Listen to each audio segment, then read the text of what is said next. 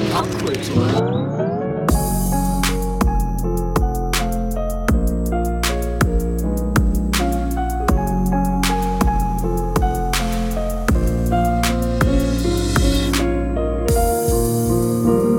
Herzlich willkommen zum Tausend Jahre Pop Kultur. mit dem heutigen Thema Moderne Märchen. Teil 2. Yes. Hello. Hallo. Es war einmal in einem fernen Land. An der Theke vom Nummer zu Platz in Bielefeld. Kurz mal Eigenwerbung Ja. eingestreut. Ja. Wir können wieder an der Theke sitzen. Letztes Mal konnten wir es nicht, weil hier noch Baustelle war. Die Baustelle ist zum Teil noch existent, aber nicht mehr ganz so extrem. Ja, ganz, ganz tolle Theke. Ja, Theke ist wirklich schön. Kann man nicht oft genug sagen. Kommt mal bald wieder vorbei. Ab Oktober geht das wieder.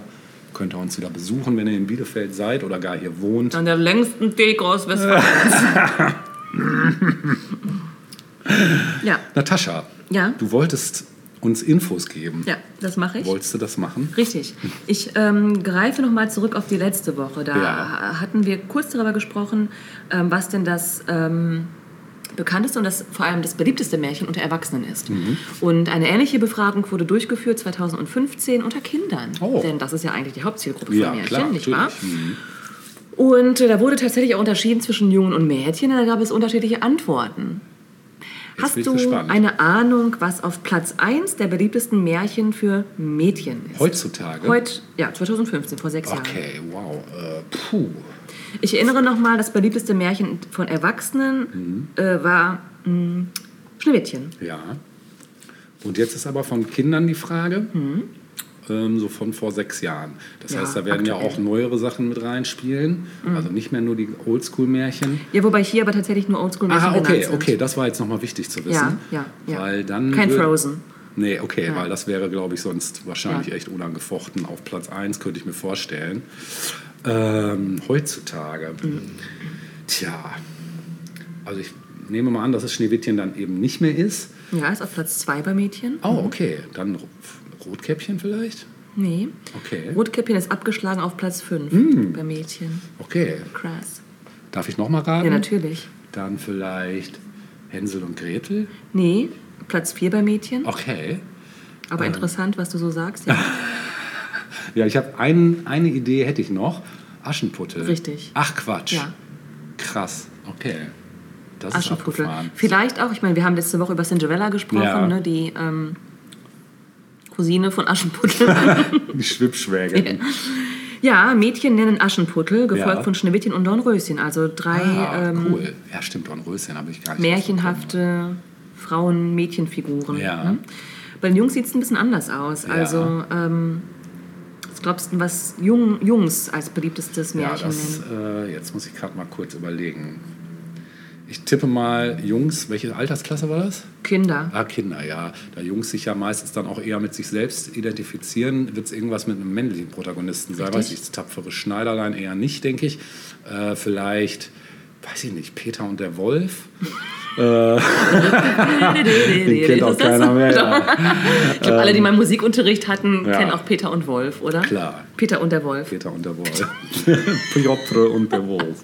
Ähm, Dann ist es vielleicht Pinocchio, weiß ich nicht. Nein. Hm. Soll ich sagen? Darf ich noch einen? Ja, natürlich. Äh, Darfst du oft raten, wie du willst. ja, warte mal, wen haben wir denn noch als männlichen Protagonisten? Ähm, Vielleicht nicht nur als einzigen Protagonisten. ja, okay. Ist ja auch ein bekanntes Märchen, das hier auf Platz 1 ist bei den Jungs. Ja. Äh, ja, gut, Hänsel und Gretel. Ach, Quatsch, echt? Mhm. Richtig. Alter, also das, ich was bin bei gut. den Mädchen an vierter Stelle ist, ist bei den Jungs an erster Stelle. Hänsel und Ich bin Gretel. so gut. Ich bin so gut. G-H-U-T. Ja. Wenn sonst keiner ruft, muss man sich selbst cheeren, sozusagen. Okay, ähm, was glaubst du denn, was an Platz 2 bei den Jungs ist? Das fand ich sehr ungewöhnlich, aber gar nicht so sehr, wenn man bedenkt, was du vorhin gesagt hast. Dass, Ich hab's noch ähm, nicht gesagt. Nee, aber ähm, de, deine, deine, ähm, deine Überlegungen wurden ja quasi mh, Ja. angeheizt durch den Gedanken, dass sich äh, dann eben Mädchen und Jungen jeweils mit dem eigenen Ja, ist ja meist so. Ich oder? beschäftigen. Im Alter, ne? Oder? Hm, weiß ich nicht. Knüppel aus dem Sack. Nein, ähm, was gibt's denn noch? Ich hab von Schneiderlein.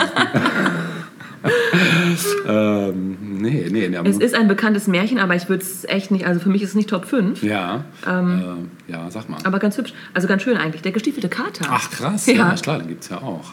Der gekaterte Stiefel. Auf Platz 3 haben sie dann doch dann auch Schneewittchen, ja. weil die so süß Krass. ist. Ja, die ist ja auch süß. Ja, aber ähm, ich kann mal sagen, also es ist wirklich sehr, sehr auffällig, dass bei den Mädchen wirklich Frauenfiguren vorherrschend sind. Krass. Also Aschenputtel, Schneewittchen, Dornröschen, Ja, ja. dann Hänsel und Gretel, Ja. Rotkäppchen, Rapunzel, Ach ja, gibt's auch noch, auch noch ne? Und. Frau Holle, ja, auf Rolle. und bei den Jungs ähm, ist es Hänsel und Gretel, der gestiefelte Kater, Ja. Schneewittchen. Mhm. Dann sind auf Platz 4 zwei Märchen äh, gleich auf, nämlich Rotkäppchen und die Bremer Stadtmusikanten. Oh. Action. Ja.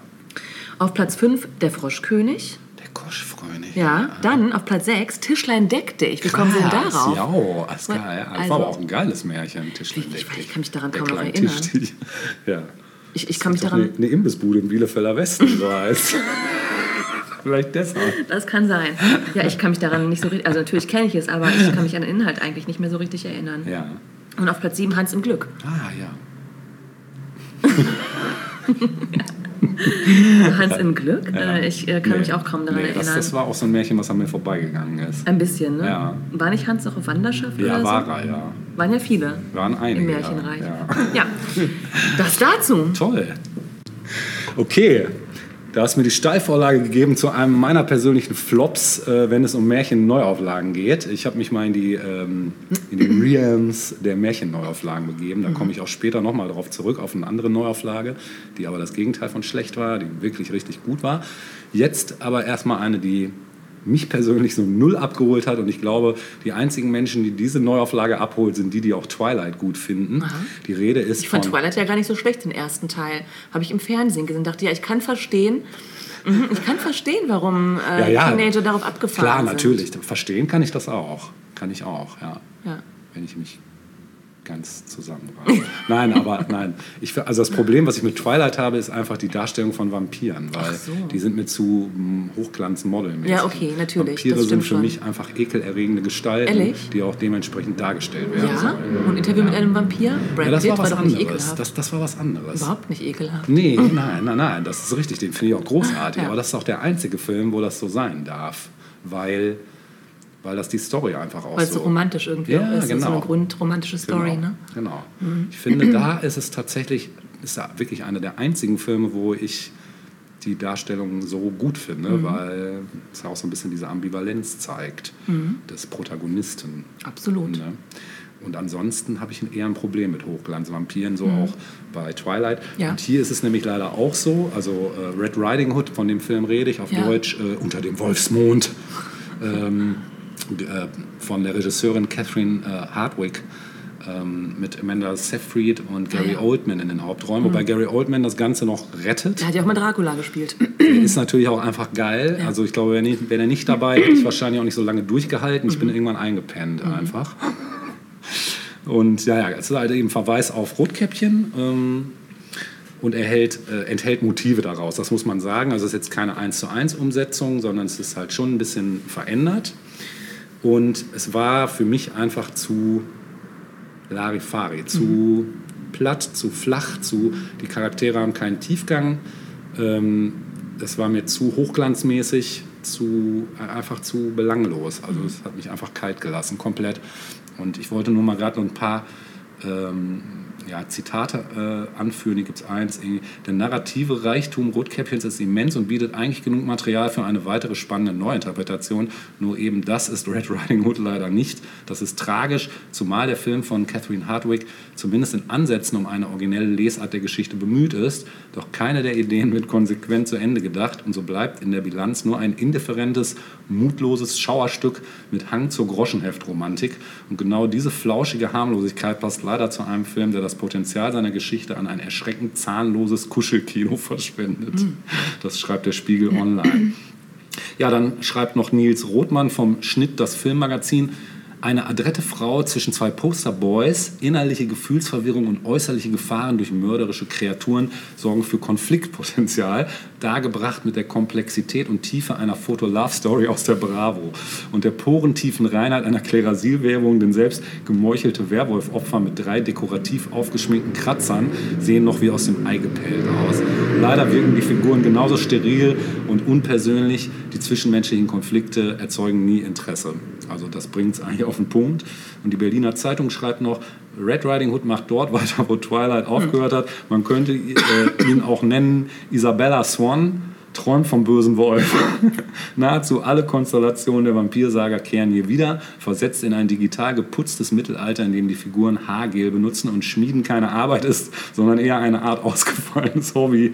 Der rote Umhang jedenfalls ist hier nur noch ein schicker Modegegenstand. Mhm. Ja. Mehr Schein als Sein. Ver vernichtende Kritiken. Ja. Ne? ja, dann habe ich mir überlegt, wie hole ich uns da jetzt wieder raus. Mhm. Ich äh, bin dann aber auf einen sehr, sehr guten Song gestoßen der äh, amerikanischen Formation Elysian Fields äh, mit dem gleichnamigen Titel Red Riding Hood. Und das hören wir uns jetzt an. Viel Spaß und viel Glück.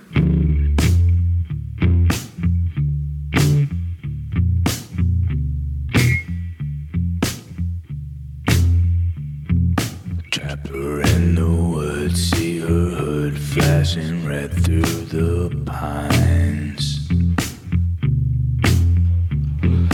Briars in her hair, bloody lip, where I'll sip, lapping red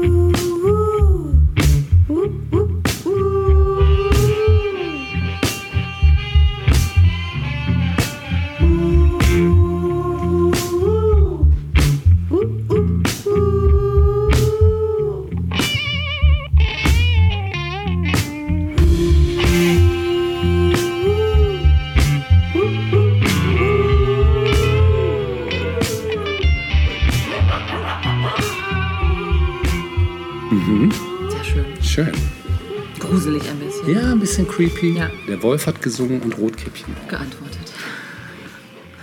Ja, wir bleiben bei unserem Thema, moderne Märchen. Und äh, wir kommen zu einem Film, den ich extra für diese Episode geguckt habe. Jetzt bin ich sehr gespannt. Ja, dieser Film ist mir mehrfach untergekommen in den letzten Jahren. Ähm, und ich habe mich immer gewundert, weil der mir überhaupt nichts gesagt hat. Obwohl er offenbar als in den USA als ein Kultfilm überhaupt gilt und vor allem auch ein Kultfilm der 80er Jahre. Also beispielsweise, als wir die 80er-Folge geguckt, äh, gemacht haben, ist der mir mehrfach untergekommen und auch immer wieder mal so. Also, aber er sagte mir einfach nichts. Ich dachte, was ist das für ein Film? Ja.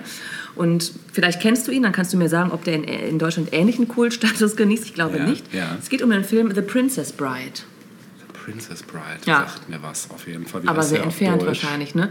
Äh, die Prinzessinnenbraut, glaube Ja. ich. Also direkt übersetzt. Ja, jetzt bin ich gespannt. Ich, also es klingelt so ganz leise, aber. Mhm. Aber du sagst jetzt nicht, ja klar. Nee, nee, nee, nee, das. Kultfilm schlechthin. Das gar nicht. Ja. Nee. Der Film ist von 1987. Ja. Ähm, und der Regisseur des Films ist Rob Reiner. Der hat den Film gedreht zwischen Stand By Me und Harry und Sally. Ah, Also das war so das Mittelding. Okay. Das heißt, wir haben es hier mit einem hochkarätigen Regisseur zu tun. ja, absolut. Äh, Das Drehbuch stammt von William Goldman, der auch den Roman geschrieben hat, der als Vorlage gilt für The Princess Bride, gleichnamig. Ähm, unter anderem hat aber William Goldman auch schon Drehbücher geschrieben für All the President's Men, also die Unbestechlichen. Hatten wir hier auch schon mal besprochen, den Watergate-Skandalfilm mit Robert Redford Ja, ne, und auch Dustin Hoffman. Film. Total.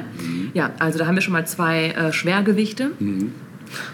Und ähm, als Schauspieler und Schauspielerinnen haben wir hier, also der Film ähm, hat eine Rahmenhandlung, eine sehr schmale Rahmenhandlung, würde ich sagen. Und in dieser Rahmenhandlung finden wir als Schauspieler Peter Falk, Oh. der einen Opa spielt, ja. guck mal, Columbo. Und, ja, richtig. Und ein Junge, der den Enkel spielt, nämlich Fred Savage Oh. aus The Wonder Years, wunderbare Jahre, genau. Und äh, in der Hauptstory selbst äh, sind die Hauptschauspieler mh, Carrie Elvis, der sagte mir vorher nichts, Nee, Robin Wright, auch Ja. dann später bekannt als Robin Wright Penn, heute Ja. wieder ohne Penn. Ne? ähm, Billy Crystal ist in einer kleinen krass. Nebenrolle zu sehen und ähm, das sagte jetzt mir vorher nichts, aber wenn Leute von euch Wrestling-Fans sind, dann euch vielleicht schon. Andre the Giant war ein französischer Wrestler und für den ist wohl auch die Wrestling Hall of Fame quasi gegründet Okay. worden. Also ähm, ein, ein, ein sehr, sehr hochgewachsener Mann, äh, der wohl, glaube ich, auch aufgrund seiner überdurchschnittlichen Größe dann auch früh verstorben ist tatsächlich, aber in diesem Film eben einen Riesen spielt. So, also, ähm, wie gesagt, es gibt eben diese Buchvorlage von William Goldman und der dachte sich die Story aus, Anfang der 70er Jahre, für seine Töchter. Ähm, Töchter wollten, dass es eine Geschichte wird über, Zitat, Prinzessinnen und die anderen Bräute. Was immer das heißen mag. Das wissen dann auch nur Kinder in dem Moment. Ne? Prinzessinnen und die anderen Bräute. Dementsprechend auch der Titel The Princess Bride. Ah, okay. Der ein bisschen merkwürdig erstmal klingt. Ne? Ja. Ähm, auch die Namen der anderen Figuren, auf die wir später noch zu sprechen kommen, äh, sollten oder klangen erstmal albern, aber das hatte eben den Ursprung darin, dass er halt diese Story halt für seine Töchter da erfunden hat. Ähm, der Regisseur Rob Reiner war mh, seit jeher Fan des Buches ähm, und hatte irgendwann dann eben auch den Plan, das Buch zu verfilmen. Ähm, während er zu den Dreharbeiten oder während der Dreharbeiten zu Stand By Me war er dann im Gespräch mit Paramount, mit dem Studio ähm, im Gespräch darüber, was wohl das nächste Projekt sein könnte, das er dann verwirklichen sollte. Und ähm, sein Plan war es, oder sein Wunsch war es, The Princess Bride zu verfilmen. Und Reiner sagt hier, Originalzitat, ich hatte ein Meeting mit Paramount. Die Frau sagte, wir lieben deine Filme. Was möchtest du als nächstes drehen? Ich sagte, hm, du willst nicht das machen, was ich machen will. Die sagte, nein, das stimmt nicht. Ich will das machen, was du machen willst. Ich sagte, nein, nein, du willst das, du, äh, nein, nein, du willst, dass ich mache, was du machen willst. Sie sagte, nein, nein, ich will das machen, was du machen willst. Was ist es? Ich sagte, The Princess Bride. Sie sagte, hm, alles, nur das nicht. Der Hintergrund war der, wobei ich den noch nicht so ganz entschlüsseln konnte, aber ähm, es hatten wohl schon mehrere Studios und Regisseure vor ihm versucht, diesen Stoff zu verfilmen, unter anderem François Truffaut und Robert Redford. Also jetzt nicht irgendwie Krass. irgendwer. Ja. Ne?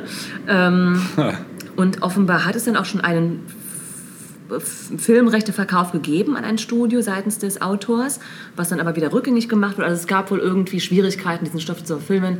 Die Details sind mir jetzt so nicht bekannt. Auf jeden Fall war das ähm, irgendwie es war klar, wer diesen Stoff verfilmen will, der wird es echt schwer haben. So.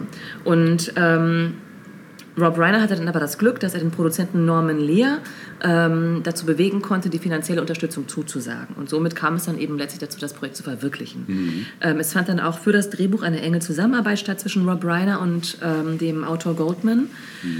Ja, und worum geht es jetzt in dieser ganzen Geschichte? Also, ähm, der Film ist eine Mischung aus Fantasy, Abenteuer, Komödie und Romanze. Geil. Also alles, Wir was man für einen gute guten... Mische. Ja, absolut. Wobei, eigentlich würde ich sagen, bloß nicht, ja? Warum? Das ist halt echt nichts, wozu ich greifen würde. Also Ach, komm. Fantasy ist drin, No-Go, komm. ja. Abenteuer... Abenteuer, da, ja, okay, ich, also hier, Mantel- und Degenfilme finde ich schon geil. Ja. Aber wenn ich jetzt irgendwie Abend, also weiß ich nicht. Ah, gibt's das so breit, ist auch so facettenreich auch. Ist das so? Ja. Zum Beispiel? Naja, ich meine, Abenteuer, ich würde mal Stand By Me auch als Abenteuer Ach, würdest du? Ja, ja das schon. würde ich äh, gar nicht so als Abenteuer finden. Ja, aber stimmt schon in gewisser ein Weise. Abenteuer auch drin, oder? Star Wars ist auch ein Abenteuerfilm. Ja, Grunde genommen, klar, ne? ja. natürlich. Naja, Aber auch ich wurde auch eines. Besseren belehrt. Ja? Star Wars auch ein Märchen. Auf jeden Fall. Also- ein, Rau ein Weltraummärchen. Genau. Ja, das stimmt. Nein. Also, wie gesagt, eig- eigentlich wäre es nicht eine Art Film, den ich so spontan gucken würde. Ja. Ne? Aber ich dachte mir, okay, der Film ist Kultfilm und er passt offenbar inhaltlich zu dem, was wir hier heute vorhaben. Also habe ich mich mir gesagt, das, das gucke ich jetzt. Ne? Also gedreht wurde der Film in England und Irland. Das Ja. spricht auch schon mal für tolle Landschaftsaufnahmen. Stimmt, ja. Und ähm, es geht ähm, im Einzelnen um Folgendes. Also ich habe ja vorhin schon kurz angedeutet, es gibt eine schmale Rahmenhandlung. Ähm, ein Opa, gespielt von Peter Falk, besucht seinen kranken Enkel, Fred Savage, zu Hause. Der Junge ist halt, hat eine Erkältung oder irgendwie sowas, also nichts Dramatisches. Und er kommt ihn besuchen mit einem Buch, das er ihm vorlesen will zur Erheiterung. Und ähm, zuerst ist der Enkel ein bisschen ja, ein bisschen ablehnend. Ah, ich habe jetzt keine Lust auf ein Buch und so. Der ist so um die zehn Jahre alt vielleicht im Film. Aber er fängt dann eben an zu lesen. Und ähm, das Schöne ist, das kann ich hier schon mal sagen, dass zwischendurch, während die eigentliche Filmhandlung sich vollzieht, also quasi das Märchen, das Peter Falk seinem Enkel vorliest, ähm, dass zwischendurch es kurz Unterbrechungen gibt ähm, aus, dem, aus der Rahmenhandlung heraus. Wenn der Sohn, wenn der Enkel irgendwie was sagt, sowas wie, wenn es äh, Kussszenen gibt, findet er ganz schrecklich und dann, no, no kissing story und so, ja. aber das ist ganz das süß gemacht. Ja, genau, aber das ist total süß gemacht. Und in der Haupthandlung, also in diesem Märchen, geht es um die Hauptfigur Buttercup. Da sind wir bei den albernen Namen, die Goldman erwähnt hat. Buttercup, gespielt von Robin Wright. Peanut Butter. Buttercup, bitte? Peanut Butter. Auch lecker. Mm, sehr lecker. Ja, ähm, Buttercup lebt im Königreich Florin auf einer Farm. Dort arbeitet Wesley, ein Farmarbeiter, äh, der für Buttercup alles macht. So, die beiden verlieben sich ineinander, aber Wesley muss gehen, um Geld für die Heirat zu verdienen. Ähm, und während er fort ist, erfährt sie, dass das Schiff, auf dem er da war, ähm, von einem Piraten namens Dread Pirate Roberts überfallen wird. Und dieser Dread Pirate Roberts ist bekannt dafür, dass er keine äh, Überlebenden hinterlässt, sozusagen. Und somit ist dann irgendwie klar, Wesley gilt als tot. Diese paar Sätze, die ich jetzt hier vorgetragen habe, spielen sich ab in den ersten fünf Minuten, würde ich sagen. Also es geht relativ fix so. Ne? Das ist so die Ausgangsbasis. Also Wesley, die große Liebe von Buttercup, ist fort. Und fünf Jahre später dann, also es gibt dann eine Blende, fünf Jahre später wird Buttercup gezwungen, Prinz Humperdinck zu heiraten. Und Prinz Humperdinck ist der Thronfolger von Florin. Nun muss man nochmal dazu sagen, dieser Film ähm, durchwebt ist von Ironie und zeitlosem Humor. Also das Ganze ist jetzt äh, kein, kein ernstzunehmendes Märchen in dem Sinne, sondern es ist halt, ja, es ist ein wirklich modernes Märchen, ne? also durchzogen von, von Ironie einfach, aber auf eine ganz äh, tolle Art und Weise, muss man echt sagen. So, also sie soll eben diesen Prinz Humperdinck heiraten, wird aber vorher von drei Banditen entführt. Und diese drei Banditen ähm, sind drei wirklich sehr kuriose Figuren. Wir haben einmal den kurzen Sizilianer namens Viceni, dann einen Riesen, also den Wrestler ne, im, im, im echten Leben, Ja. einen Riesen aus Grönland namens Fetzig und einen spanischen Fechtmeister namens Inigo Montoya. Und dieser spanische Fechtmeister Inigo Montoya sucht, das ist so eine Nebenhandlung äh, oder Nebenstory, sucht Rache für den Tod seines Vaters, der von einem sechsfingerigen Mann ermordet wurde. Also wen auch immer dieser Inigo Montoya trifft, dem schaut er auf seine Hände, weil im Hinterkopf ist immer so diese Suche nach dem Mörder des Vaters. Und wenn da einer jetzt wäre mit, fünf, äh, mit, mit sechs statt fünf Fingern, dann wäre es für ihn klar, der Mörder. Ja. So. Also diese drei Banditen entführen Buttercup, werden aber verfolgt von Prince Humperdinck und seinen Soldaten, um eben äh, Buttercup zu befreien. Sie werden aber auch von einer weiteren Person verfolgt. Das ist ein maskierter Mann, der nur schwarz trägt. Und man fragt sich, was ist das für ein Typ? Und dann äh, kommt es zu einer Art ja, Begegnung an den Klippen des Wahnsinns, Cliffs of Insanity. Geiler Bandname für eine Metal. Habe ich auch gedacht. Gibt's bestimmt schon. Gibt's bestimmt. Auf Insanity. Ist geil, ne? Super Ja. Das sind sie auch wirklich, weil man da beinahe verrückt wird. Ähm, in Irland gibt es wohl die Vorlage für diese Cliffs, ja. Dort, an diesen Klippen des Wahnsinns, kommt es dann zur Konfrontation zwischen dem Banditen und diesem maskierten Unbekannten. Und ähm, der maskierte Unbekannte versucht, die Stärken der drei zu bekämpfen. Also, ja, ähm, begibt sich eben auf die Ebene dieses kurzen Sizilianers, der quasi so the brain ist aus diesem Banditentrio und versucht ihn dann in Form eines Rätsels irgendwie außer Gefecht zu setzen. Mit dem Riesen kämpft er so ein bisschen, ja. Und mit dem Fechtmeister Inigo Montoya gibt es einen, ja, ich würde sagen, vielleicht sogar die beste Szene des Films, einen unglaublichen toll, einen unglaublich tollen Fechtkampf. Also äh, grandios, Geil. wirklich grandios. Also du siehst, ich war schwer begeistert Ja, von ich diesem merke Film. das, ich merke das. Also Er hat aber dann aber auch das durchbrochen, was du vorher noch gesagt hast, was dich eigentlich nicht interessiert. Absolut. Was, ne? Krass. Also genau das, was mich vorher nicht interessiert Ah, ja. hätte, Hat dich voll äh, hat mich voll gefangen. Ja. Ja, weil es einfach so toll umgesetzt Geil. ist. Ja, so, ist ich will auch gar nicht viel mehr zu der Story Mhm. erzählen. Es folgt noch ganz viel Abenteuer und Witz und Mhm. äh, was nicht alles. Äh, aber das würde jetzt hier zu weit führen. Vor allem sollt ihr euch den Film ja auch angucken, wenn ihr ihn noch nicht gesehen habt. Mhm. ja, das muss Ähm, ich wohl. bitte? Das muss ich wohl. Ja, ich denke auch. ähm, das ist ein sehr kurzweiliger Film. Ich finde ihn auch sehr unkonventionell, also selbst heute noch irgendwie. Mhm. Also äh, er, wirkt, er wirkt nicht altmodisch oder so. Mhm. Also obwohl er jetzt ja inzwischen auch schon 34, weiß nicht, irgendwie sowas Jahre alt ist, ne? Über 30. ist er immer noch wirklich gut anzuschauen, hat gute Dialoge. Wie gesagt, also diese Fechtszene ist absolut grandios, finde ich, ähm, auch mit einem tollen Dialog irgendwie ähm, gespickt. Und interessant ist, dass diese Fechtszene echt viel Vorbereitung ähm, im Vorfeld hatte.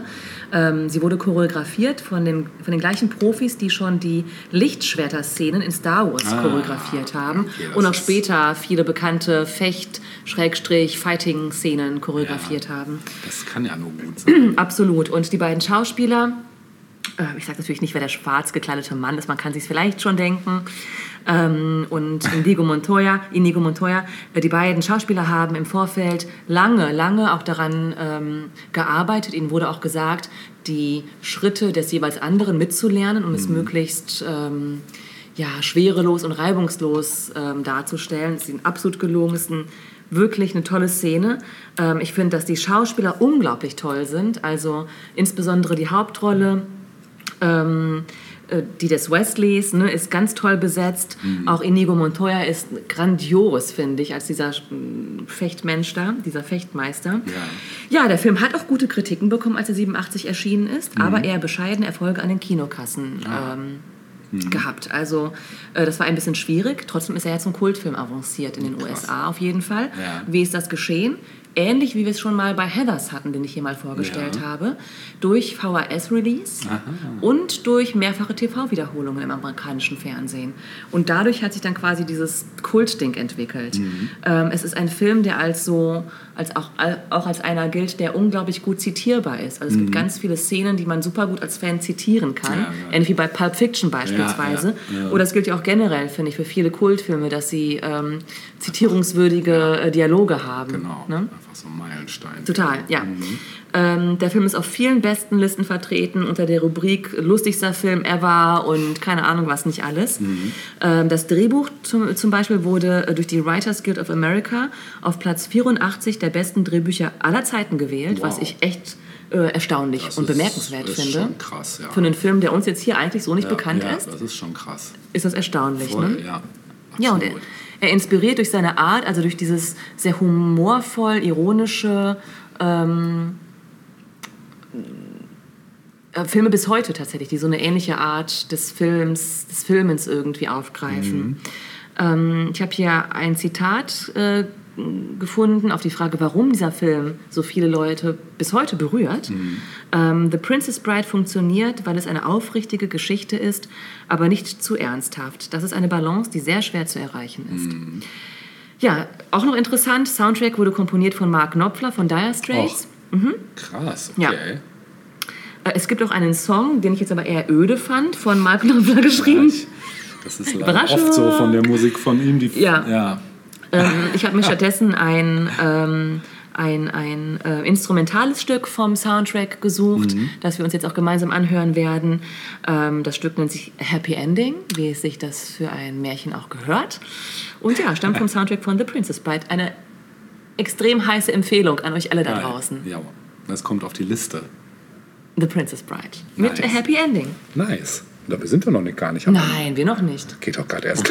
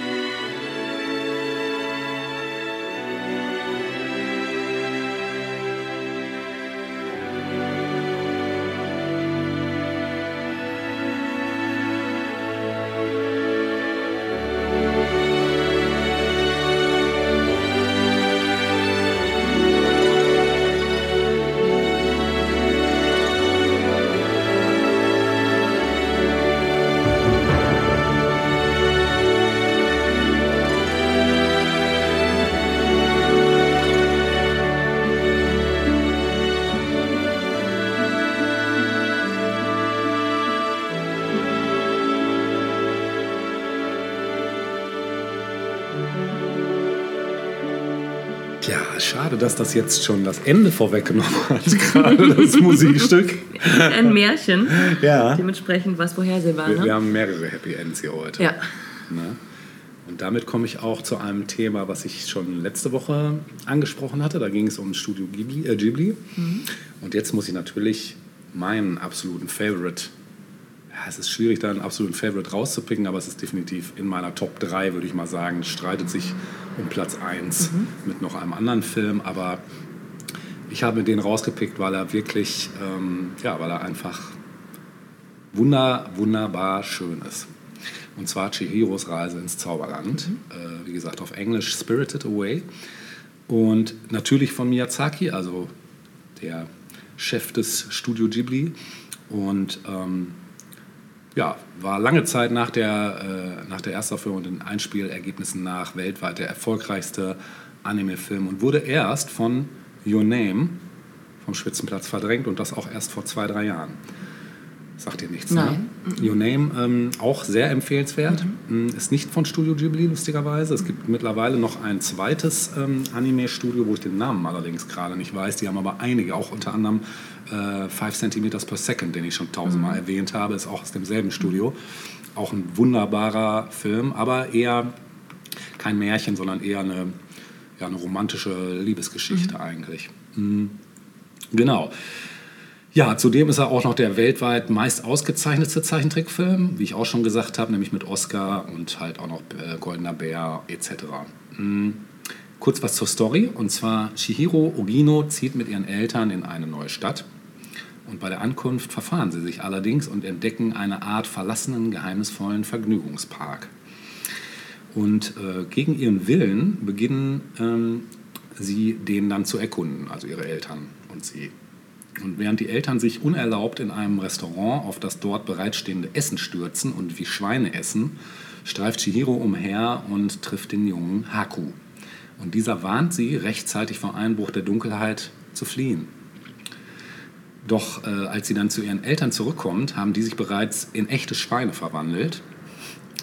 Und mit hereinbrechender Dämmerung wird es an dem Ort ziemlich unheimlich. Und um Shihiro zu schützen, bringt Haku sie in das Badehaus der Hexe Yubaba, die übrigens eine Anspielung ist auf Baba Yaga, die äh, altbekannte Ja. Hexe. Genau, welches für die Götter. Weißt du, woher, ist ja witzig, habe über die Baba Yaga letztens noch äh, ich wollte gesprochen. die erst thematisieren noch als Ja, die ist aus der slawistischen Ich weiß, Mythologie. Ja, ja. Und das ist in meiner Kindheit war das eine, die Hexe halt, ja, die man, genau. wie man sie kannte. Und mir war gar nicht bewusst, dass es aus der Mythologie ist. Ja, voll. Vor allen Dingen, das hat ja wirklich in alle Kulturkreise ausgeströmt. Ja, vor allem eben im slawischen Raum halt. Ne? Ja, auch, aber ich fand es lustig, dass es sogar halt in Asien. Mhm. Ja, stimmt, dass es auch da gelandet ist. Das ist schon abgefahren. Das das, muss man auch erstmal schaffen. Ne? Ähm, genau, äh, also dieses Badehaus ist äh, sozusagen so ein Ort für die Götter und Geister der Shinto errichtet worden. Und der äh, spinnenarmige alte Kamaji, der betreibt mit Hilfe von winzigen, spinnenartigen Wesen aus Ruß, genannt die Rußmännchen, die Heizung des Hauses. Und er bittet die junge Frau Lin, die ihm das Essen bringt, Chihiro, zu Yubaba zu bringen, also zu der Hexe, um, und um Arbeit für sie zu bitten. Die Hexe Yubaba jedoch, die kontrolliert ihre Arbeiter, indem sie diese, dieser ihrer Namen beraubt. Und wer seinen Namen nicht kennt, kann nie wieder in seine Welt zurück. Und ähm, daher legt Haku dem Mädchen ans Herz, dass es das Wichtigste sei, nie ihren richtigen Namen zu vergessen. Denn auch Haku ist nicht sein vollständidiger Name. Er ist also auch da Das gefangen. erinnert an Roots und Kunta Kinte, der seinen Namen nicht. Äh, Ja, oh, stimmt. Krass, habe ich gar nicht äh, auf dem Schirm gehabt. Ja. Ähm, genau, und an diesen kann er sich allerdings, also Haku kann sich an seinen richtigen Namen halt auch nicht mehr erinnern und hat damit eben seine Identität verloren. Ja, Chihiro muss schwer arbeiten und zudem eine Menge Abenteuer überstehen, äh, bevor sie ihre Eltern zurückverwandeln und das magische Reich verlassen kann. Ähm, ja, am Ende des Films, das kann man vorwegnehmen, erinnert sich dann auch Haku dank Chihiros Hilfe wieder an seinen richtigen Namen. Das ist aber auch nicht das Einzige, was da passiert. Deshalb, also das konnte man Ja, jetzt ruhig ja. schon vorwegnehmen. Ich wollte auch gerade auf drei Charaktere noch mal kurz eingehen, nämlich auf Chihiro selbst. Entschuldigung, er spielt sich also ab in diesem Coney Island-mäßigen ähm, Vergnügungspark, Richtig, genau. der quasi eine andere, eine Parallelwelt genau, darstellt. ganz sozusagen. genau, genau. Und der halt vorwiegend von Geistern Ja. bevölkert wird und eben dieser Hexe, die da mehr oder weniger das Regiment hat. Mhm. Genau, und Chihiro selbst, also nachdem die Hexe ja einen Teil ihres Namens geraubt hat, ist die Hauptperson und Heldin des Films. Und am Anfang ihrer Reise ist sie noch sehr unbeholfen und schüchtern, entwickelt sich aber dann im Verlauf der Handlung zu einer selbstbewussten und mutig, zu einem selbstbewussten, mutigen Mädchen. Und ihr einziges Ziel ist es eben, ihre Eltern zu befreien und nach Hause zurückzukehren. Dafür tut sie alles, was möglich ist und andere Dinge sind ihr egal. So lässt sie sich weder von Gold noch von sonstigen Wertsachen beeindrucken, die ihr auf dem Weg dargebracht werden an verschiedenen Stellen. Und ganz und gar offen begegnet sie den Dämonen und Geistern im Badehaus und unterscheidet dabei eben nicht zwischen Gut und Böse. Und diese selbstlose Art lässt sie halt alle Gefahren meistern. Ja, und rettet eben dann am Ende nicht nur ihre Eltern. Und Haku, also der sie da gleich am Anfang abgreift, ist äh, die rechte Hand und der Zauberlehrling der Hexe Yubaba und nimmt dadurch eine wichtige führende Rolle im Badehaus ein, also da, wo diese ganzen Geister immer aufeinandertreffen. Und bei den Bediensteten des Badehauses ist er nicht sonderlich beliebt. Und trotzdem hilft der Chihiro, sie in ihrer neuen Umgebung zurechtzufinden und bewahrt sie vor Fehlern, wie zum Beispiel dem Vergessen des Namens. Er ist ein Flussgeist, das ist dann wirkliche Gestalt, und tritt in Gestalt eines weißen Drachens auf und führt Aufträge der Hexe aus, die ihn letztendlich in große Gefahr bringen. Und Haku hat aber ein großes Herz und hilft Chihiro, so gut er kann. Und sein vollständiger Name wird erst am Ende des Films bekannt gegeben. Genau, und dann gibt es noch einen ganz anderen wichtigen Protagonisten, nämlich das sogenannte Ohngesicht. Schon mal gehört? Nein. Das Ohngesicht ist eine ganz charakteristische Figur aus diesem Film, den man auch kennt. Selbst wenn man den Film nicht kennt, hat man das Ohngesicht schon mal gesehen. So eine schwarze Gestalt mit so einem weißen, maskenartigen Gesicht, die, so eine, die man irgendwie nicht einsortieren kann. Kann böse sein, kann gut sein, also so rein von der Optik her. Zeige ich dir nachher mal das Bild, hast du bestimmt schon mal gesehen. Und das ist halt ein eigenartiges Wesen, ähm, das anfangs als Geist, später dann als Ungeheuer in Erscheinung tritt. Und durch Chihiros Einladung verschafft es sich Zugang zum Badehaus gegen den Willen Yubabas. Wie gesagt, nämlich dass dieser unerwünschte Eindringling da so schnell wie möglich äh, wieder verschwinden soll. Und der zurückhaltende Geist, der verteilt die ganze Zeit Gold und verwandelt sich durch die maßlose Gier der Bediensteten, die das Gold halt nehmen, in ein gefräßiges Ungeheuer. Und erst als Shihiro seine Geschenke ablehnt und es mit einer magischen Kräuterkugel füttert, äh, bricht das dann die Macht von ihm und es erhält seine ursprüngliche Form zurück und folgt ihr plötzlich als treuer Begleiter. Mhm. Und ja, die rätselhafte Gestalt ist symbolisch für fast alle Charaktere, äh, Charaktere des Märchens. Es besteht keine äh, dualistische Einteilung in Gut und Böse. Und das haben wir ganz häufig bei den Geschichten von Miyazaki. Das, ähm, das, du hast immer, also es ist immer beides. Ne? Du bist immer beides und das finde ich eigentlich total super. Und eben auch entsprechend dieser äh, shintoistischen Weltsicht folgt jedes Wissen, äh, jedes Wesen, egal ob Gottheit, Mensch, Kobold, Tier, seiner mehr oder weniger komplexen, oftmals zwiespältigen Natur. Und das finde ich eigentlich immer ganz schön. Es gibt halt nicht dieses Schwarz-Weiß. Ja. Ne? Genau. Ja, und wie bei vielen Filmen dann von Miyazaki geht es auch bei Shihiros Reise ins Zauberland unter anderem um Umweltschutz, ganz wichtiges Thema. Und eben das Thema, wie Menschen und Umwelt in Harmonie gemeinsam existieren können. Und Chihiro arbeitet während ihres Aufenthalts dann im Badebetrieb der Hexe Yubaba. Dort sind Menschen eher die unterdrückte Ausnahme und die Gäste sind überwiegend Naturgottheiten, Dämonen und Geister aus einer fremden Welt. Und eine zentrale Szene, die zeigt den Auftritt eines schlammigen, übel stinkenden Monsters, welches irrtümlicherweise für einen Faulgott gehalten wird. Und da ihm niemand zu nahe kommen äh, will, werden die Menschen Chihiro und Lin diesem Wesen zugeteilt. Sie können es von allerlei menschlichen Abfall befreien und ein sprudelnder, verjüngter und klarer Flussgeist Krass. bleibt zurück. zurück. Mhm. Ja. Es galt nicht nur, also Chihiros Reise galt nicht nur als der größte Publikumserfolg aus Japan, äh, so die internationalen Einnahmen beliefen sich auf umgerechnet 229,6 Millionen US-Dollar. Äh, sondern der hat auch zahlreiche Preise gewonnen und allein in Japan spielt der Film umgerechnet 10 Millionen Dollar ein. Ja, Goldener Bär habe ich schon erwähnt. Ähm, es gab noch Japanese Academy Awards als best für den besten Film. Dann gab es noch die Hong Kong Film Awards, bester asiatischer Film des Jahres 2003. Und dann eben noch Oscar als mhm. bester Animationsfilm. Äh, der Anime-Historiker Jonathan Clements führt den Oscar-Gewinn, der einzige eines Animes überhaupt, ähm, nicht nur auf die Qualität des Films zurück, sondern auch darauf, dass Disney einige Jahre zuvor die Auslandslizenzen von Studio Ghibli erworben und in Chihiro investiert hatte. Krass. Und diese amerikanische Beteiligung könnte Einfluss auf das Votum der Jury genommen mhm. haben, theoretisch. Mittlerweile ist das ja alles bei Netflix, also hat Disney nichts mehr mit zu tun. Mhm. Ähm, naja gut, aber der Film wurde von der internationalen Kritik auf jeden Fall gefeiert und gilt immer noch als bester animierter Film überhaupt. Und so wird er in den Top 10 bei einer Umfrage British Film, des British Film Institute, der für Kinder unter 14 Jahren meist empfohlenen Filme geführt. Filmkritiker nahmen den Film dann fast durchweg euphorisch auf. Aus der, auf der Internetseite Rotten Tomatoes, die äh, eben die Kritiken sammelt, kommt der Film auf 97% positive Bewertungen. Und so sprach äh, Roger Ebert von einem der besten Filme des Jahres und von einem wundervollen Film. Er führte aus, Neben der Handlung und den Dialogen ist es ein Vergnügen, Shihiros Reise ins Zauberland einfach zu betrachten.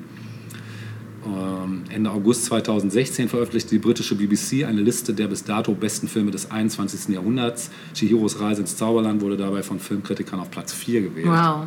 Das ist schon nicht schlecht. Ja, das ist richtig bemerkenswert. Genau, ich wollte noch abschließend das Lexikon des internationalen Films zitieren. Die schreiben, ein in seiner epischen Breite beeindruckender, Emotionen und Erkenntnislust gleichermaßen ansprechender Fantasy-Zeichentrickfilm, der die vielschichtigen Elemente des Märchens nicht nur zur Unterhaltung nutzt, sondern auch zur Selbstständigkeit und der Bereitschaft, Probleme zu lösen, animiert. Und das bringt es auf den Punkt. Mhm. So. Also sind so viele, ist einfach ein super positiver Film. Mhm. So kann man nicht anders beschreiben. Ja, es muss natürlich ein Musikstück spielen. Ich werde nicht die Titelmelodie spielen, auch wenn die sehr schön ist. Die hast du ja eben nicht, äh, letzte Woche leider nicht gezogen, aber du hast ja Nausicaa gezogen, was sicherlich nicht weniger schön ist. Nein, wir hören jetzt ein Stück mit dem Titel Under Your Spell von der französischen Band Desire. Viel Spaß damit.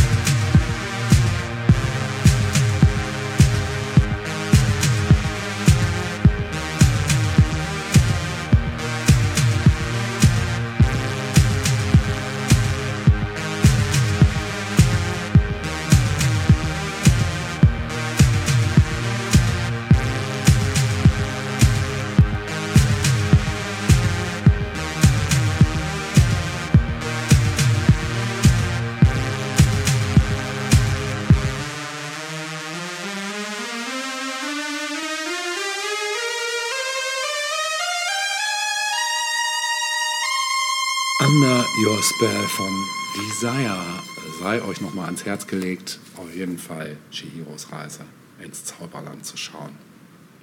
Das werden wir alle Ein tun. zeitloser Film und völlig egal, wie alt ihr seid. Mhm. Genau. Wie stand es früher immer auf äh, Brettspielen von 8 bis 88? Ja. Nee, irgendwie so, ne? Ja. ja. Also hier können wir sagen von 6 bis 666.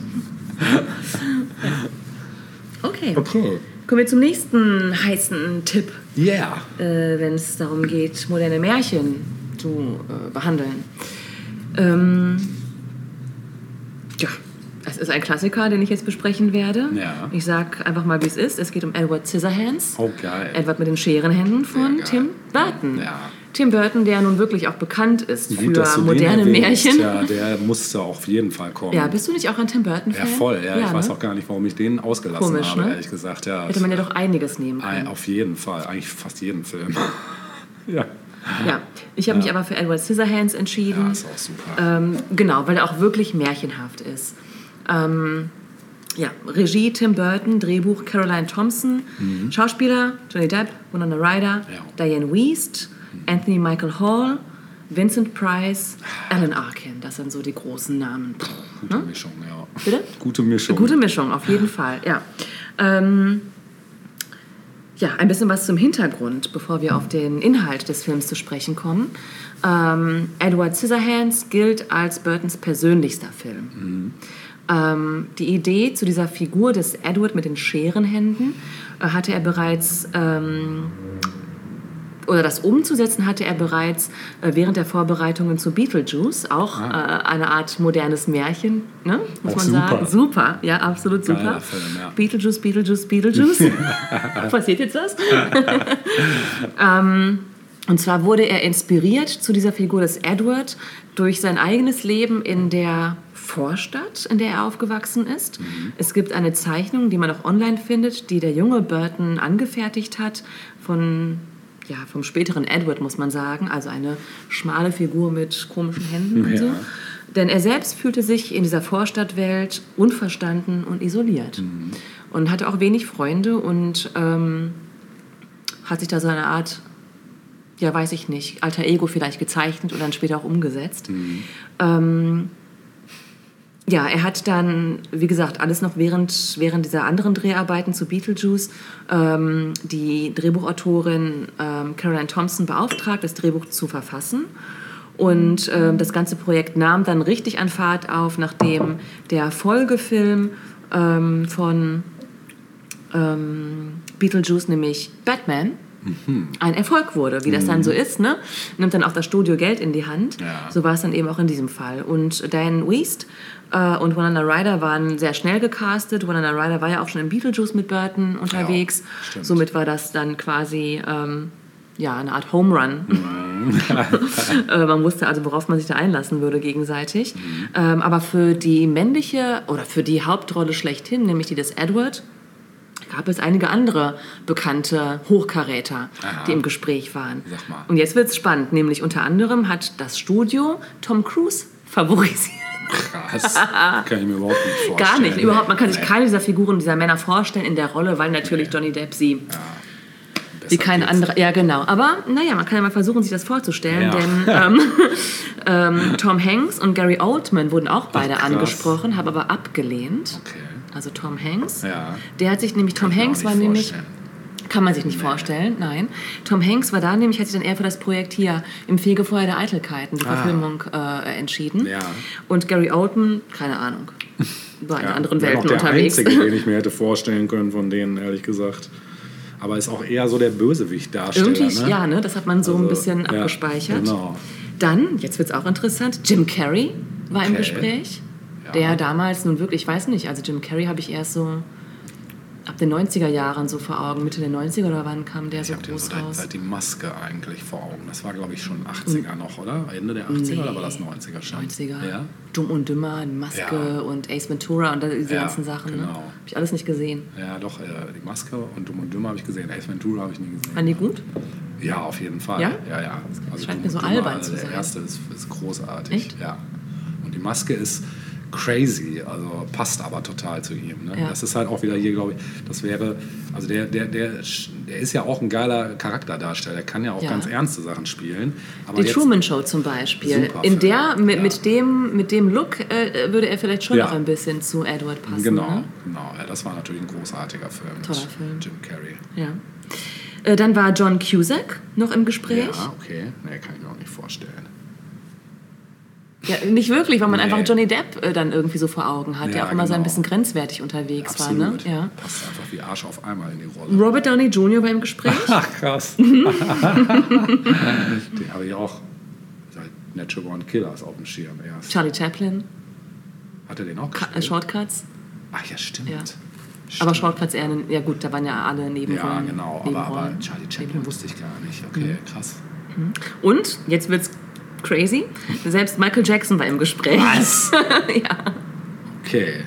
Ja gut, kann ich mir vorstellen. das kann man sich wirklich ja, das vorstellen, kann ich mir oder? tatsächlich Ja, vorstellen. wirklich. Also der Einzige, der äh, Johnny das Wasser hätte reichen können, wäre Mike, Michael Jackson ja, gewesen. King of ja, Pop, ja. Genau. Ja, man hat sich aber dann irgendwie, warum auch immer, man weiß natürlich warum, weil er einfach den Look hatte, Johnny, für Johnny Ja. Depp entschieden. Interessant ist, dass äh, Tim Burton Johnny Depp nicht aus 21 Jump Street kannte, also Ah. der großen Serie, die Johnny Depp ja quasi als Teen-Idol äh, populär gemacht hat. Ja. Und für Johnny Depp war es der Wendepunkt in seiner Ja, Karriere. das wollte ich gerade sagen. Also, Krieg eine Gänsehaut, wenn ich das so sage. Sehe ich nicht. Nee. Der Sommer ist vorbei.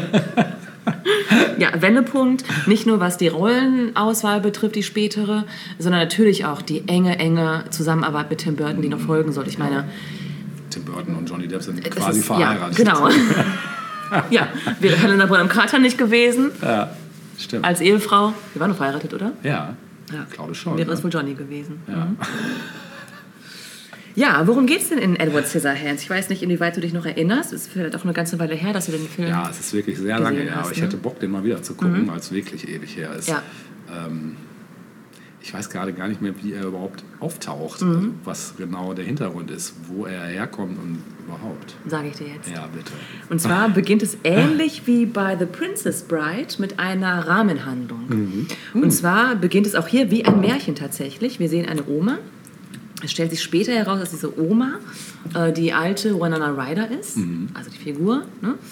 Ähm, und diese Oma erzählt ähm, ihrer Enkelin, ähm, also die sprechen miteinander und die Enkelin fragt die Oma, wo kommt Schnee her?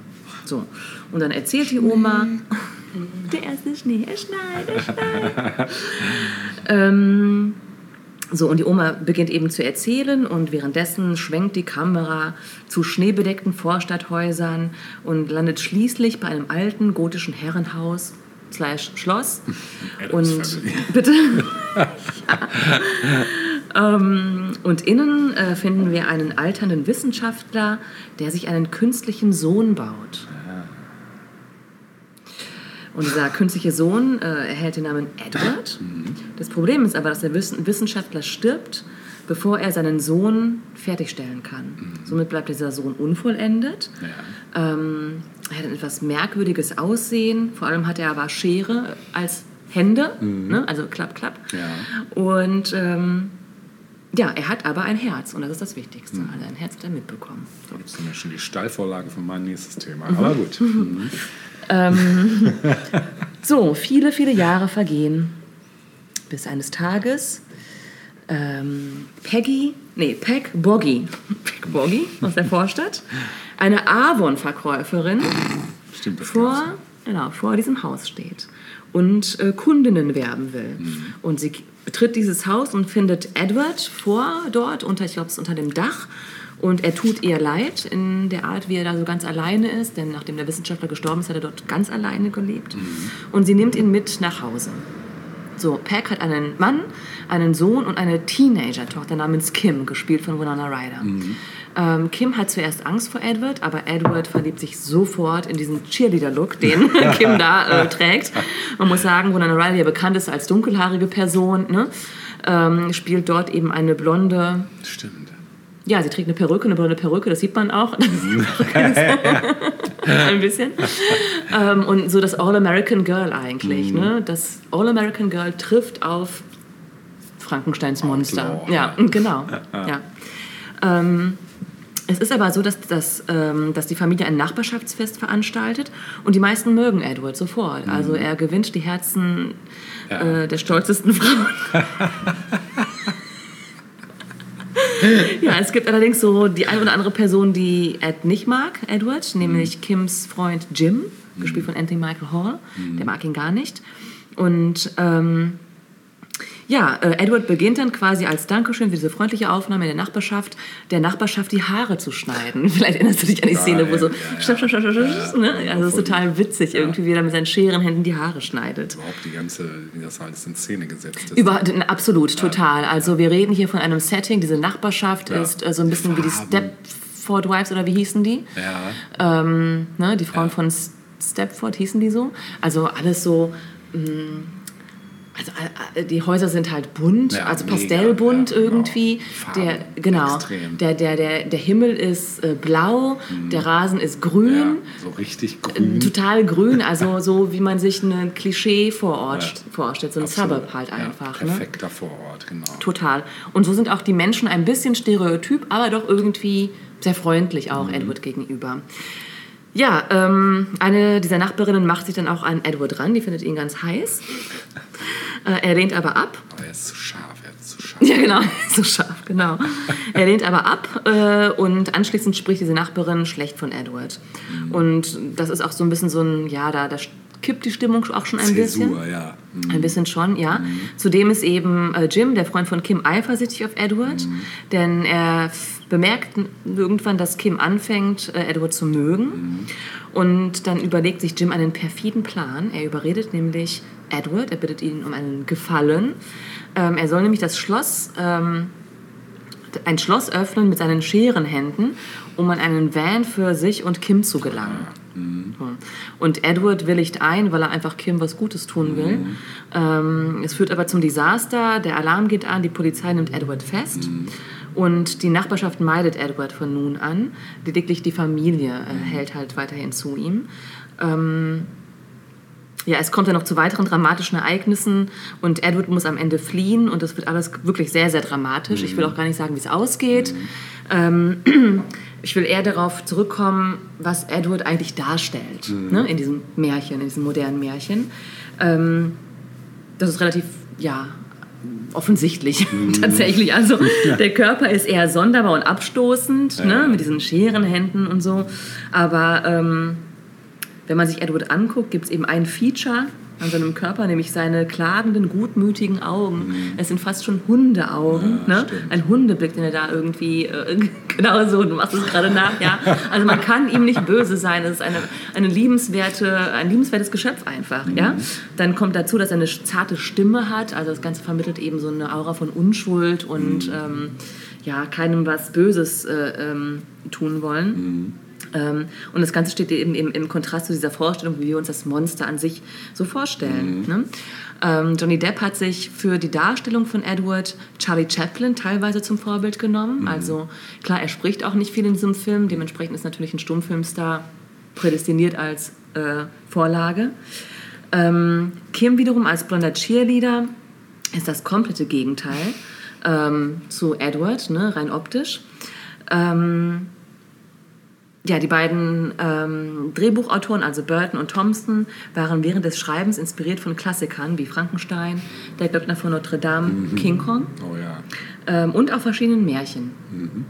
Ähm, Burton selbst hat über das Vorstadtleben auch im Zusammenhang mit diesem Film gesagt, also zum Thema Suburbia, äh, es ist kein schlechter Ort, es ist ein merkwürdiger Ort.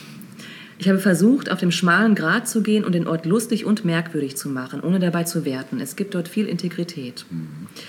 Der Film war insgesamt sehr erfolgreich und bekam gute Kritiken und auch Nominierungen für Filmpreise.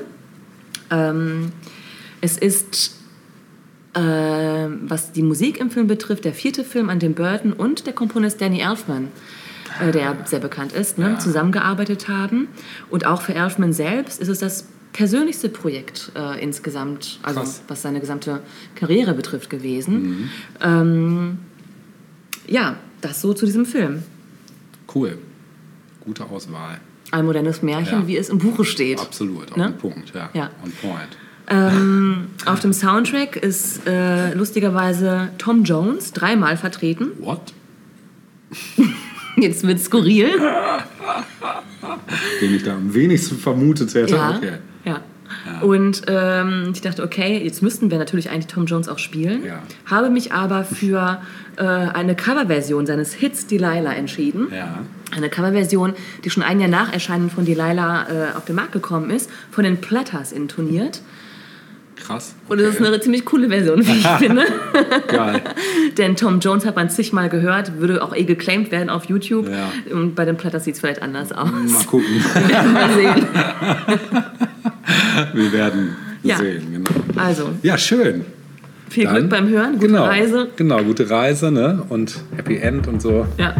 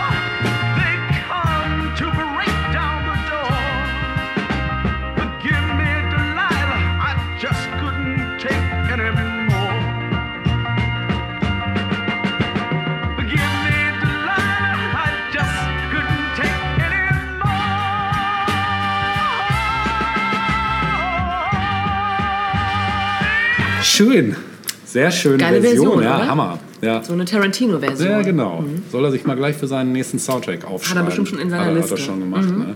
Genau. Ja, da du ja eben vom Herzen sprachst, ich komme zum selbigen mit einem Märchen, was tatsächlich auch schon Asbach uralt ist, 1827, um genau zu sein. 1891. Arno Tobak. Ja. Ähm, äh, ein Märchen von Wilhelm Hauff, wohlgemerkt, Ja. der ja auch äh, so einiges geschrieben hat. Ähm, und mir geht es einmal um die Geschichte, als auch um eine Neuverfilmung. Das Ding ist auch zigtausendmal neu ähm, verfilmt worden. Ähm, und zwar geht es um das kalte Herz. Ja. Sagt ihr was? Ja. Also, ähm, das erschien eben 1827 in Haufs Märchenalmanach auf das Jahr 1828 in zwei Teilen als Binnenerzählung, eingebettet in die Erzählung Das Wirtshaus im Spessart. Das Wirtshaus im Spessart? Mhm. Das ist doch, ist das nicht hier mit äh, Peter Alexander und so Der verfilmt Film, worden? ja, ja. Aber es geht jetzt ja erstmal ums Buch. Ne? Und ähm, die Geschichte vom Kalten Herz ist eben der Peter Munk, genannt der Kohlenmunk Peter, führt im Schwarzwald die Köhlerei seines verstorbenen Vaters. Und er ist mit der schmutzigen, anstrengenden, schlecht bezahlten und wenig respektierten Arbeit sehr unzufrieden und träumt davon, viel Geld zu haben und angesehen zu sein. Und dann erfährt er, dass es im Schwarzwald einen Waldgeist, das Glasmännlein, auch Schatzhauser genannt, geben soll. Und dieser erfüllt jedem, der wie Peter Munk an einem Sonntag zwischen 11 und 2 Uhr geboren ist, drei Wünsche, wenn man ihn mit einem bestimmten Vers beschwört. Und Peter macht sich dann eben auf die Suche nach dem Glasmännlein. Und dabei begegnet er im Wald einem anderen Waldgeist, dem gefährlichen, riesigen Holländer Michel, der dort in Sturmnächten als böser Zauberer sein Unwesen treibt. Peter kann ihm jedoch entkommen. Mit dem Vers Schatzhauser im grünen Tannenwald bist schon viele hundert Jahre alt, dir gehört all Land, wo Tannen stehen, lässt dich nur sonntags Kindern sehen. Uh, Ruft, bisschen creepy, oder? ruft Peter das Glasmännlein, das ihm drei Wünsche gewährt. Zuerst wünscht er sich Geld und Tanzkünste für das Wirtshaus dann eine Glashütte. Tanzkünste, ist auch geil, Mhm. Ist oder? geil. Man den Moonwalk Ja, genau.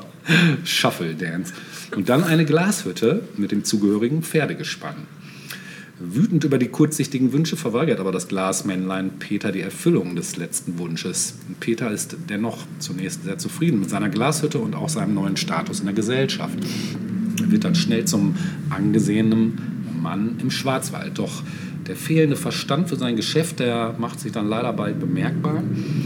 Zunehmend gerät er in den Sog des Müßiggangs und der Spielerei und äh, vernachlässigt seine Gla Glashütte derart, dass sie dann zuletzt verpfändet werden muss. Und in seiner Not wendet er sich dann an den Holländer Michel, also an den bösen Geist, der im Gegensatz zum Glasmännlein mit eben dem Bösen im Bunde steht. Und Michael erweist sich, äh, Michel erweist sich äh, großzügiger als das Glasmännlein, fordert als Preis für seine Hilfe allerdings Peters Herz. Genau, und dieses sei ihm mit seinen Gefühlen ja ohne dies nur hinderlich und äh, sagt der Holländer Michel halt, und dafür soll Peter einen kalten Stein in die Brust und zunächst dann 100.000 Taler bekommen. Er könne aber jederzeit wiederkommen, wenn er mit Geld braucht und am nächsten Tag beginnt Peter dann eine zweijährige Weltreise. Bald muss er allerdings feststellen, dass er sich an nichts mehr erfreuen kann und dass er nicht mehr lachen und weinen kann, keine Liebe empfindet und nichts mehr schön ist. Und sein neues Haus aus Stein, äh, sein neues Herz aus Stein kann eben an nichts Anteil nehmen.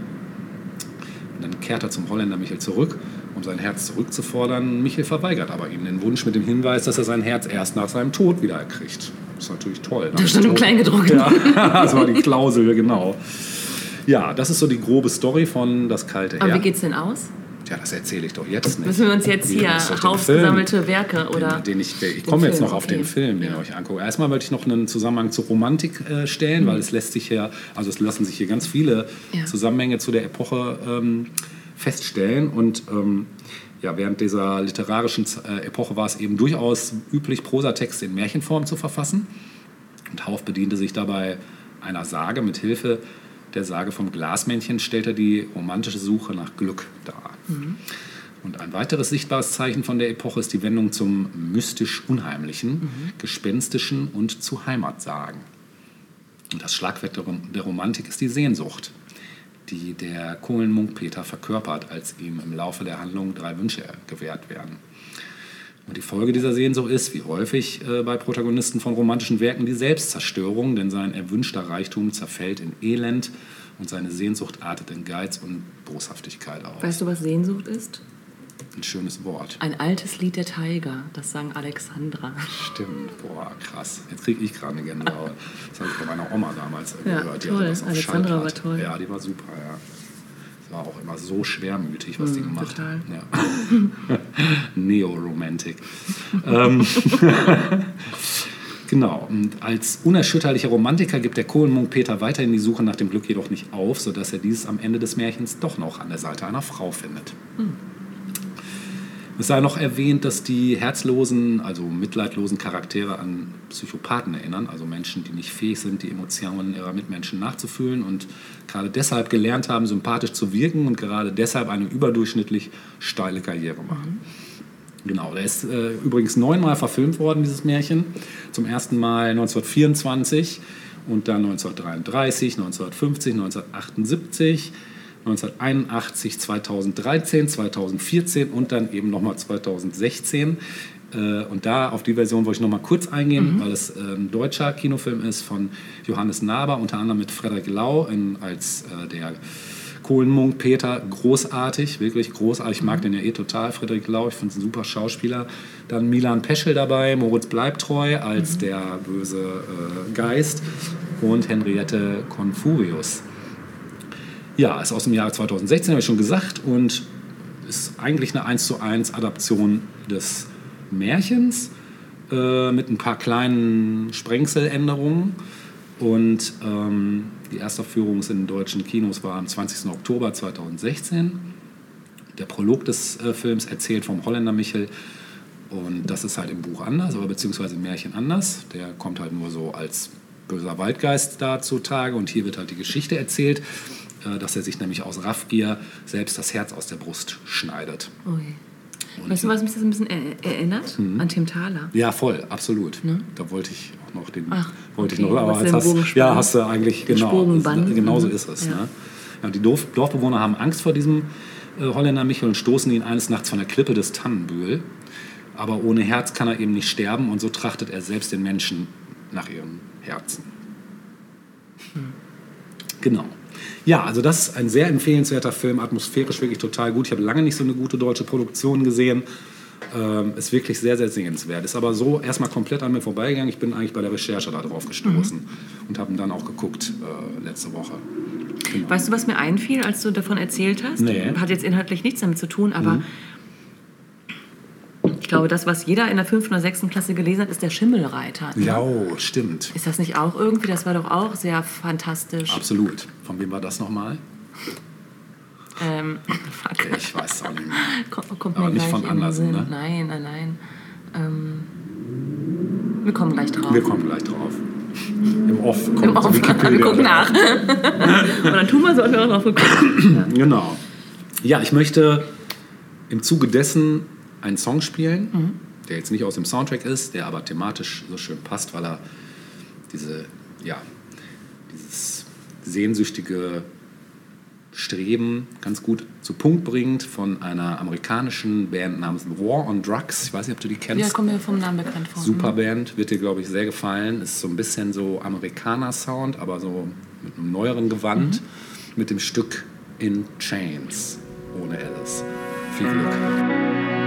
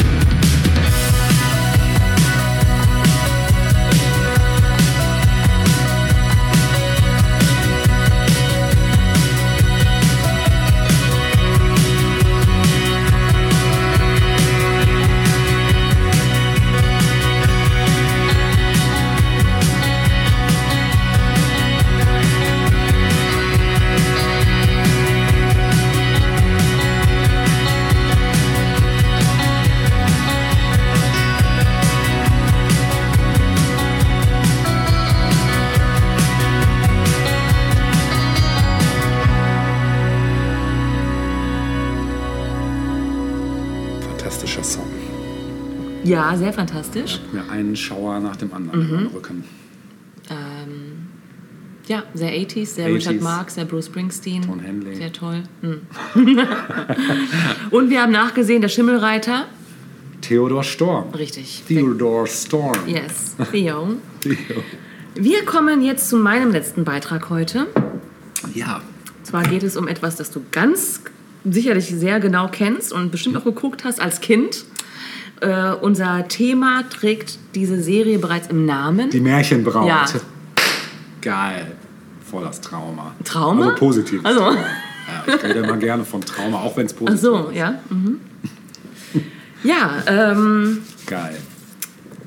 man muss schon sagen, die 70er waren beherrscht von tschechoslowakischen Kinderfilmen. das kann also man wohl sagen, ja. hat kaum was Tolleres gegeben äh, als Produktionen aus Können- diesem Land. Konnten das einfach auch. Die Das konnten das so, einfach. war so echt das Ding. Da. Richtig, also wir erinnern uns, Panta äh, erinnern un- uns an Pantau, Tau, ja. an Luzi der Schrecken der Ja, Straße, großartig. der fliegende Ferdinand. All diese Geschichten sind ja wirklich fantastische Geschichten. Ähm, wo plötzlich Figuren auftauchen, die erstmal nichts mit der Realität zu tun haben. Mhm. Und ähm, ich habe mich gefragt, warum, warum waren diese Geschichten so beliebt? Warum Mhm. war diese Art der, der, des Storytellings so beliebt? Also es wäre schon sehr anders, als das, was wir sonst so aus Deutschland, England, den USA oder Frankreich oder so Stimmt. kannten. Es Ne? war irgendwie so natürlich irgendwie. Es war so, so unschuldig Modern natürlich. auch? Ja, auch modern. Ja. Aber es hatte irgendwie so einen eigenen Charme. Ja. Irgendwie so eine, ja, so eine Unschuldigkeit. Ich Ja. weiß anders kann ich nicht, auf, den- Ja. nicht beschreiben. Leider gibt es online nicht so viel dazu. Mhm. Also man landet in irgendwelchen obskuren Foren von 2003 oder so. Ja, so gibt es ja teilweise Foren. auch noch. ja, aus den Anfängen ähm, des Internets oder aus den, ja, man Mhm. kann sagen, es waren eher die Anfänge. Ne? Ähm, aber ich bin da bei einer Seite, auf einer Seite drauf gestoßen, wo genau diese Frage versucht wurde zu beantworten. Ähm, und zwar, ähm, was den meisten dieser Serien gemein ist, ist, dass es einen Erzähler oder eine Erzählerin am Anfang gibt. Ist so, ne? Mhm. Ja, Vielleicht so. Mhm. erinnerst du dich, ja? Dann äh, spielt ja auch die Musik eine große Rolle. Also die Musik war immer was Besonderes Ja. und immer toll. Immer toll, ja. Ja. Für Elise, glaube ich, habe ich zum ersten Mal durch Lucy der Schrecken der Straße gehört. Du Ja, auch? Das war auch das Erste, was ich da, deshalb spielen wollte. Ja, äh, guck, ja. Und kurz danach bekam ich eine Uhr geschenkt, eine Armbanduhr aus Plastik, pink Plastik, und mit einem Deckelchen. Und wenn man das Deckelchen öffnete, ertönte. geil. Für Elise.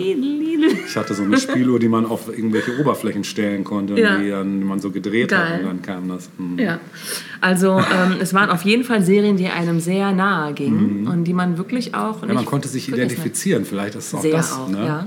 Man hatte immer sofort eigentlich eine Identifikationsfigur. Total, total. Die, die Kinder, die geschauspielt haben, Ja, waren großartig. Mhm. toll. Ne?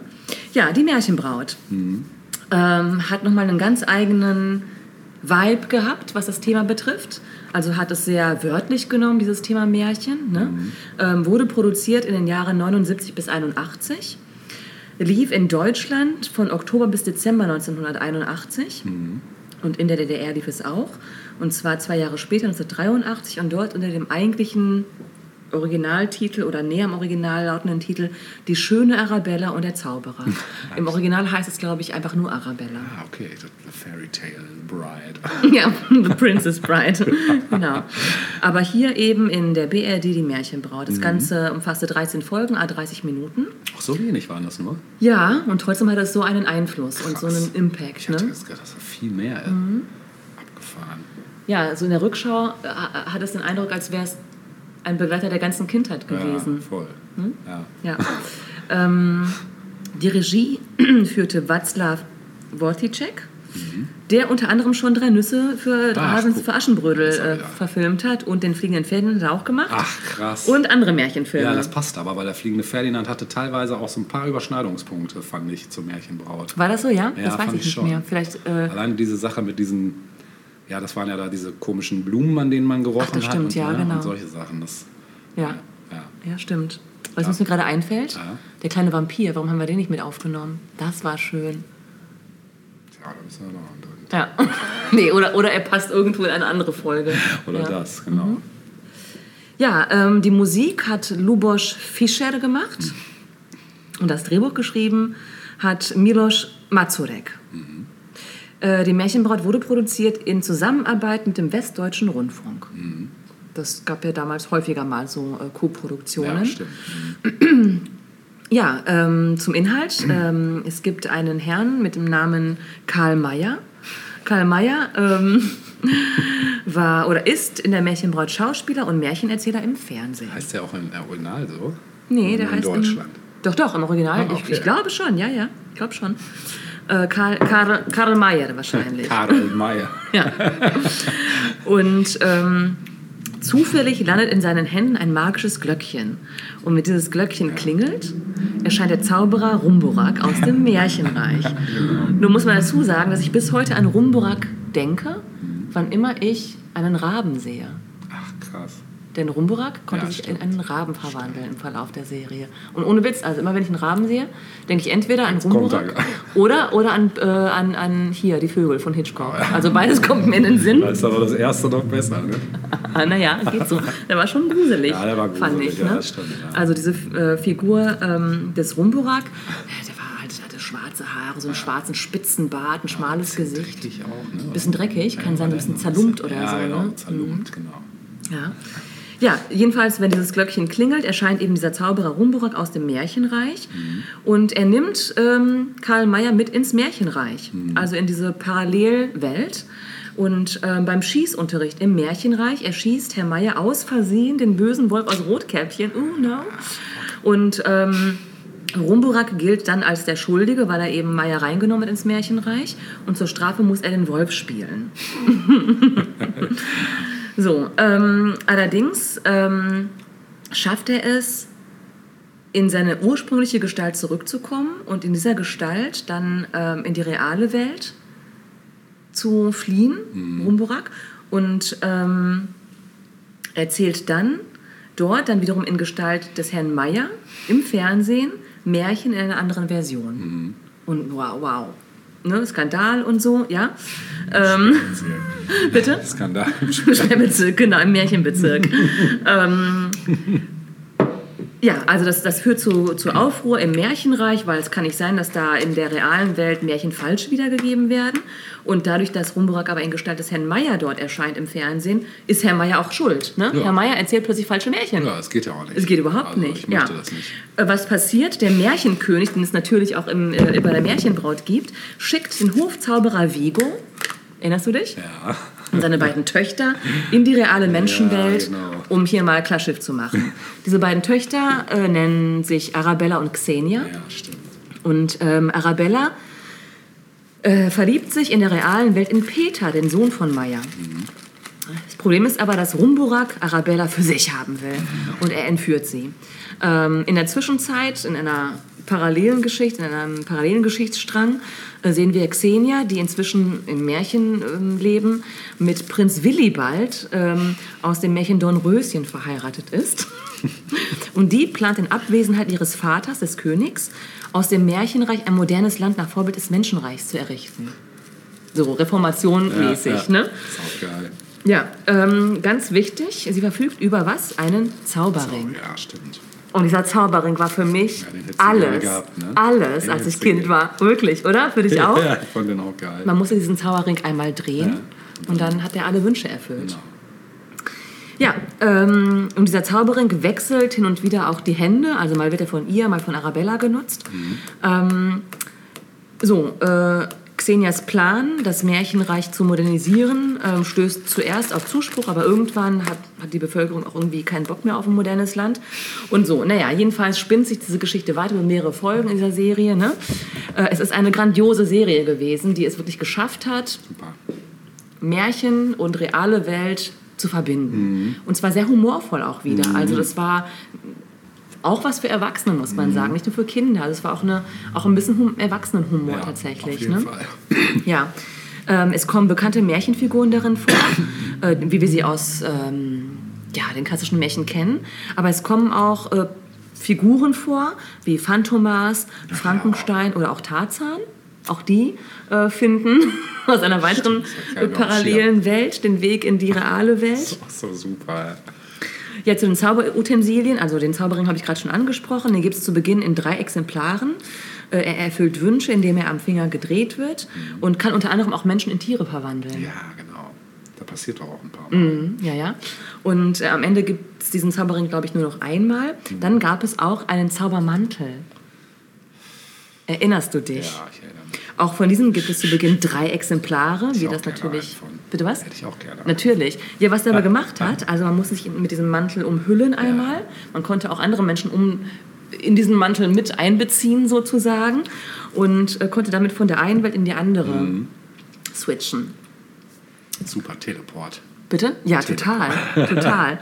ähm, ja, dann hat ein, ein Typ namens Kasimir Braun geschrieben, der heißt wirklich so, ähm, der hat geschrieben, charakteristisch für tschechische Kinderserien war die Verknüpfung fantastischer und surrealer Elemente mit Alltagssituationen, wodurch ein ganz spezifischer Blick auf die Lebenswelt entsteht. Stimmt, das war auch echt spezifisch für die ganzen Dinger.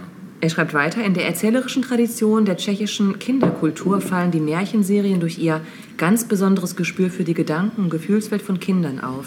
Sie kombinieren traditionelle E- Elemente mit neuen Motiven des modernen Lebens und nutzen fantastische, humorvolle und satirische Elemente. Ist so, ne? Ja. Genau, ja. Ähm, lustig fand ich noch, dass Jana äh, Nagyova, also die Schauspielerin, die Arabella gespielt hat, ähm, die hatte wohl einen sehr starken Akzent, der irgendwie zu krasser laut Produzententeam für Kinder, um es zu verstehen, äh, weswegen sie synchronisiert wurde. Und zwar von keiner anderen als von Lebusche Safrankova, die Schauspielerin, die drei Haselnüsse für Aschenbrödel gespielt hat. Ah, Krass. Ja. Ja. Es nimmt kein Ende. ja, das ist geil. Die Serie selbst war unglaublich erfolgreich, wurde in insgesamt 57 Ländern ausgestrahlt. 57, das ist schon vor allem auch für die Zeit. Ne? total eine Menge. Ja. Abgefahren, ja. Das war nochmal mein Abschlussinput Sehr schön. zu unserem Thema moderne Märchen. Ich habe auch noch einen Song ausgewählt. Ja. Und zwar, ich glaube, ich weiß nicht, hast du noch ein Thema? Nein, wir sind jetzt am Ende angelangt. Wir sind am Ende angelangt. und würden dann auch diese Folge oder diesen Teil beschließen Ja. mit dem Theme-Song von Arabella von äh, der Märchenbraut. Geil.